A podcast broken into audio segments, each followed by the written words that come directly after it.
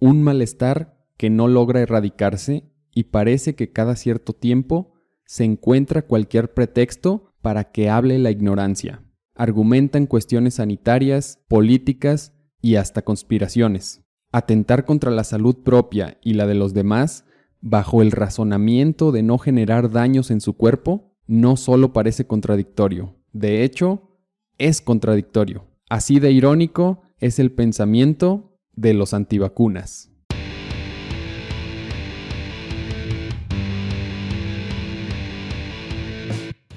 Ojalá fueran un mito y no existieran realmente, como el chupacabras o la llorona, pero estas personas en pleno siglo XXI cuestionan y se resisten a la aplicación de las vacunas. En ocasiones hasta se manifiestan a favor de prohibir este tipo de medicamentos, como si no fuera el avance más importante en la historia de las ciencias de la salud.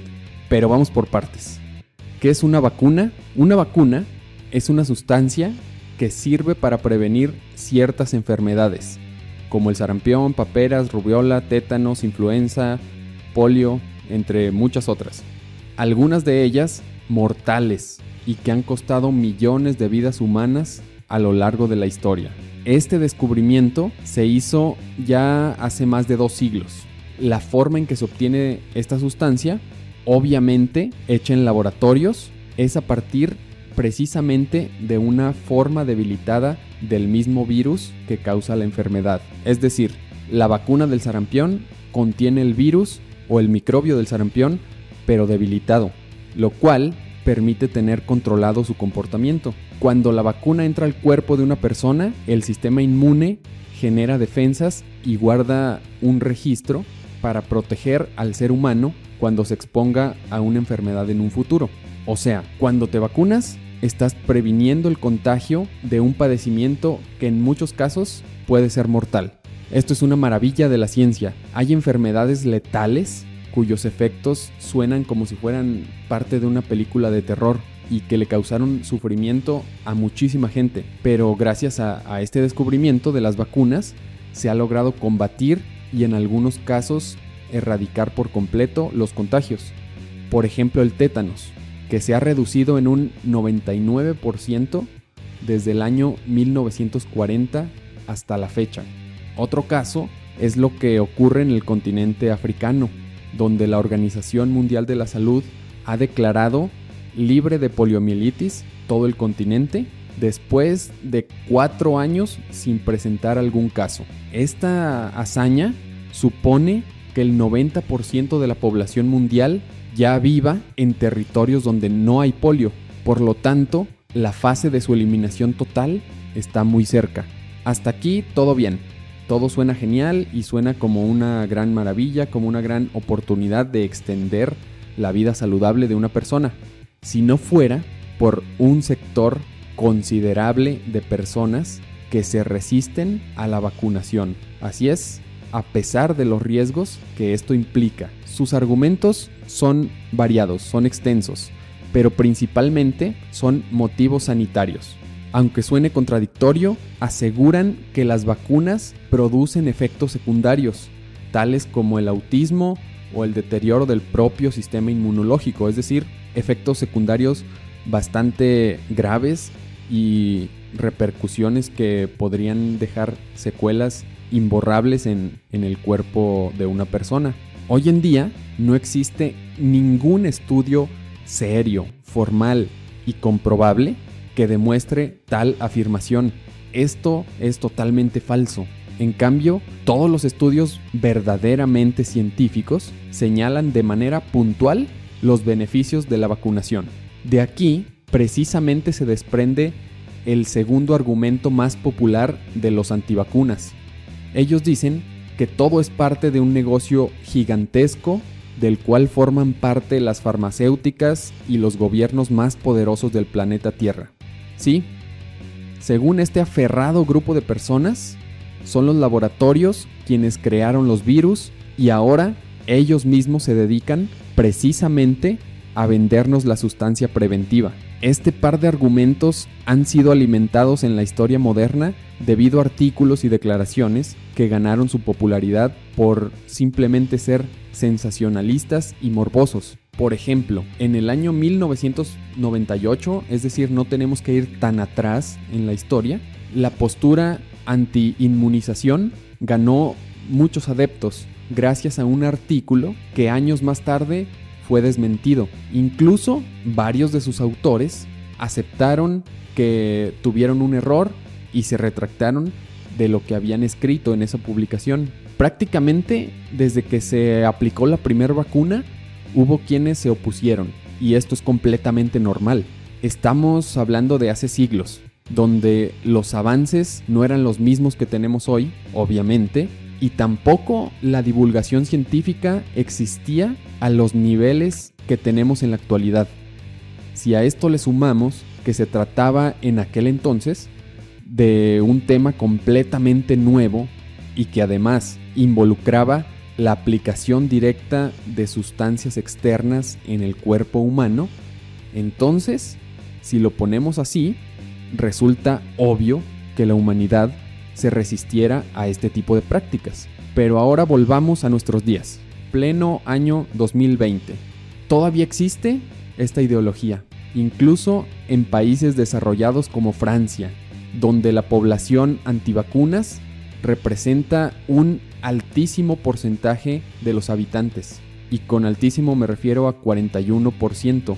Esto es bastante por los riesgos que conlleva el tener una ideología anti-inmunización por oponerse a la aplicación de vacunas. El razonamiento de que todo es un negocio entre farmacéuticas, laboratorios y gobiernos poderosos como que deja de cobrar fuerza después de que analizamos ciertos puntos. Por ejemplo, en países como México, donde también hay una sociedad creciente de antivacunas, el sector salud brinda las vacunas básicas a todas las personas o a muchos mexicanos de manera gratuita. Es totalmente gratis. Eh, obviamente estas están destinadas a un público infantil porque es ahí cuando inicia la vacunación. Pero hay algún tipo de vacunas que también se aplican en jóvenes, adultos y adultos mayores. Hablando de negocio. Y si se trata de un negocio gubernamental, como algunos aseguran,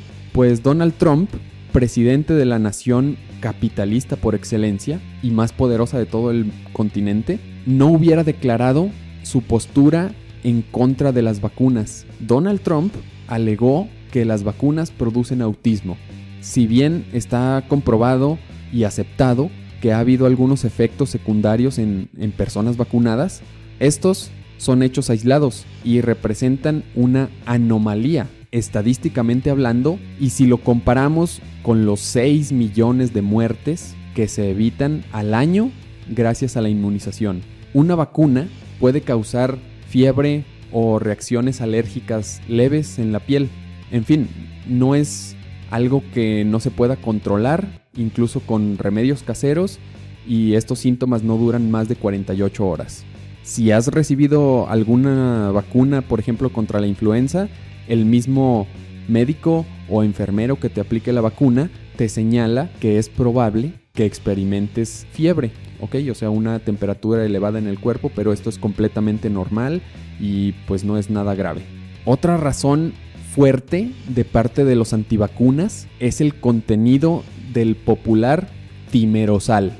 Este es uno de los argumentos que ellos más defienden y al cual más se aferran. Bueno, el timerosal es un elemento que contiene aluminio y es utilizado en las vacunas como conservador. Esto las hace ser más eficientes. ¿Por qué? Porque la vacuna necesita ser protegida de agentes contaminantes como bacterias, gérmenes y hongos. El timerosal permite que los medicamentos puedan ser trasladados de un continente a otro y lleguen a su destino en excelentes condiciones. Incluso Existen alternativas libres de timerosal, es decir, no todas las vacunas contienen timerosal. Si mencionamos el contenido de aluminio en una vacuna, estamos hablando de 0.125 miligramos. es una cantidad bastante baja que el organismo desecha fácilmente y no se acumula para nada en el cuerpo. Esta despreciable cantidad es incluso más baja que los 40 miligramos que consumimos en promedio diariamente en alimentos como vegetales, especias o hasta el té.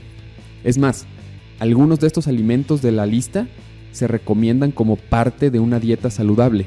Si hay sustancias que son nocivas que podemos encontrar en la naturaleza y en una gran variedad de alimentos. Por ejemplo, las semillas de manzana contienen cianuro.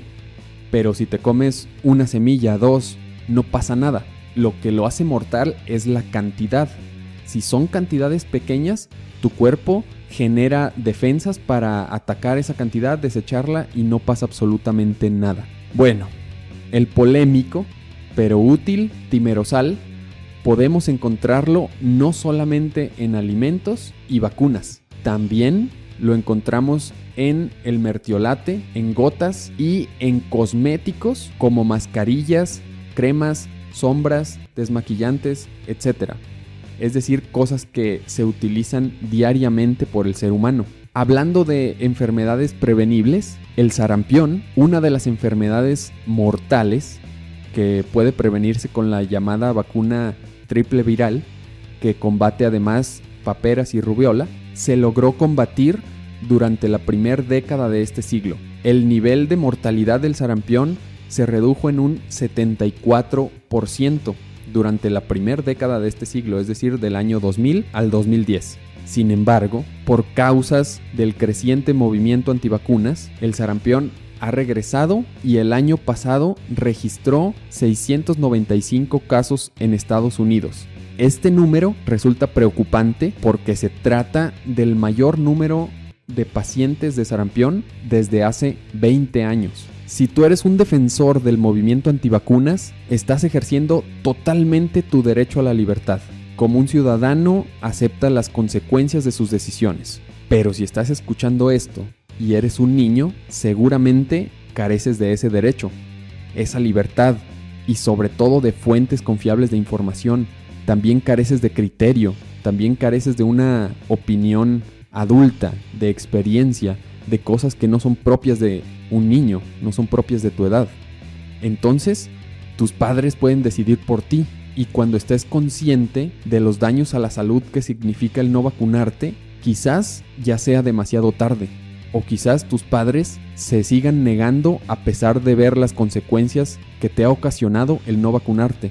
Y evidentemente, si eres un bebé, ni siquiera te interesa estar escuchando este podcast no tienes la conciencia tan desarrollada, tampoco tienes el criterio necesario y muchos bebés nacen y ni siquiera se dan cuenta del daño tan grande que les están haciendo sus padres porque hay vacunas que no se pueden aplicar ya cuando una persona tiene cierta edad, es decir, la vacunación inicia desde temprana edad, desde la cuna. Es justo aquí cuando un antivacunas se convierte en un peligro para la salud pública. ¿De qué forma? Pues su decisión no solo afecta a él, sino que también afecta a quienes le rodean. La inmunización, y por consecuencia fortalecimiento del sistema, se inicia en una etapa temprana, una etapa temprana de la niñez, donde los padres, al tener la custodia del menor, toman decisiones que no siempre son las mejores para el infante. No vacunarse implica también poner en riesgo a personas ajenas a la familia, pues no todos los que no están vacunados es por elección propia o de algún familiar. Hay un amplio sector de personas que carece de vacunas debido a condiciones médicas. Explico. Un ejemplo son quienes están recibiendo quimioterapias como un tratamiento para vencer el cáncer. Estas personas lamentablemente no pueden vacunarse, aunque quieran, y quedan pues expuestos con vulnerabilidad a los contagios. Recapitulando, no importa el motivo por el cual no se está vacunado. En cuanto a salud se refiere, es más conveniente rodearte de personas que sí tienen un sistema inmune fortalecido.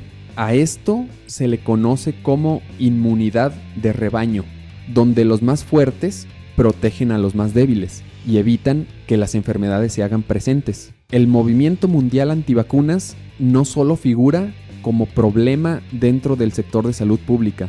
Esto va más allá. También se trata de una cuestión económica.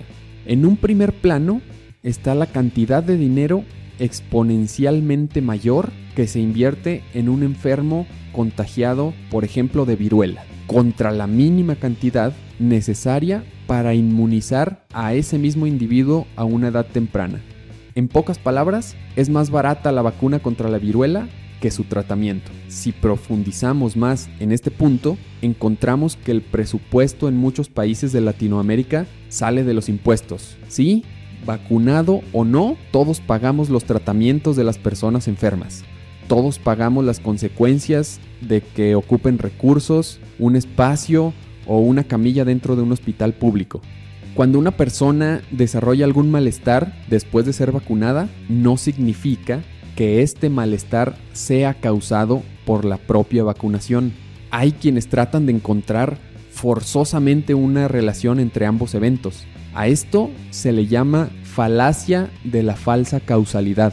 A menudo, los antivacunas no distinguen entre una noticia falsa y una que no lo es. También tienen como principal fuente de información amigos en redes sociales, incluso por encima de la opinión científica profesional. Por los riesgos que simbolizan los grupos opositores a la vacunación, se han creado leyes que penalizan a quien no se vacunan o no permiten que se vacunen a sus hijos. Sin embargo, estas leyes no han perdurado hasta nuestros días. Esto es una cuestión del pasado, porque constituyen una violación a las garantías individuales de todo ser humano.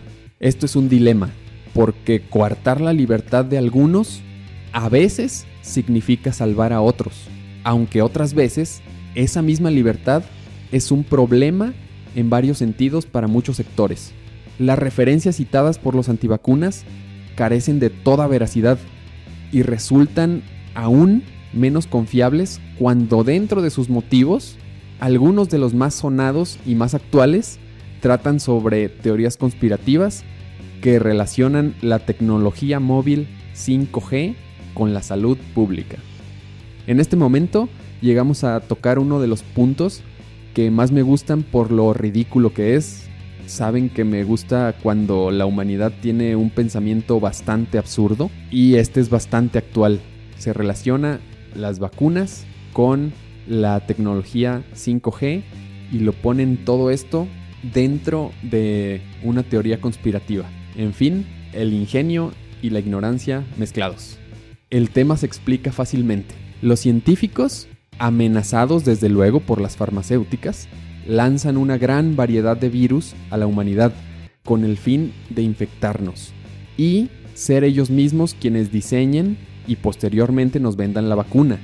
Y por si el negocio no fuera suficiente, esta vacuna incluye un nanochip que al entrar en nuestro cuerpo se activa y automáticamente quedamos a merced del gobierno quien podrá manipularnos a placer gracias a las antenas 5G. Y así, ellos logran conquistar el mundo.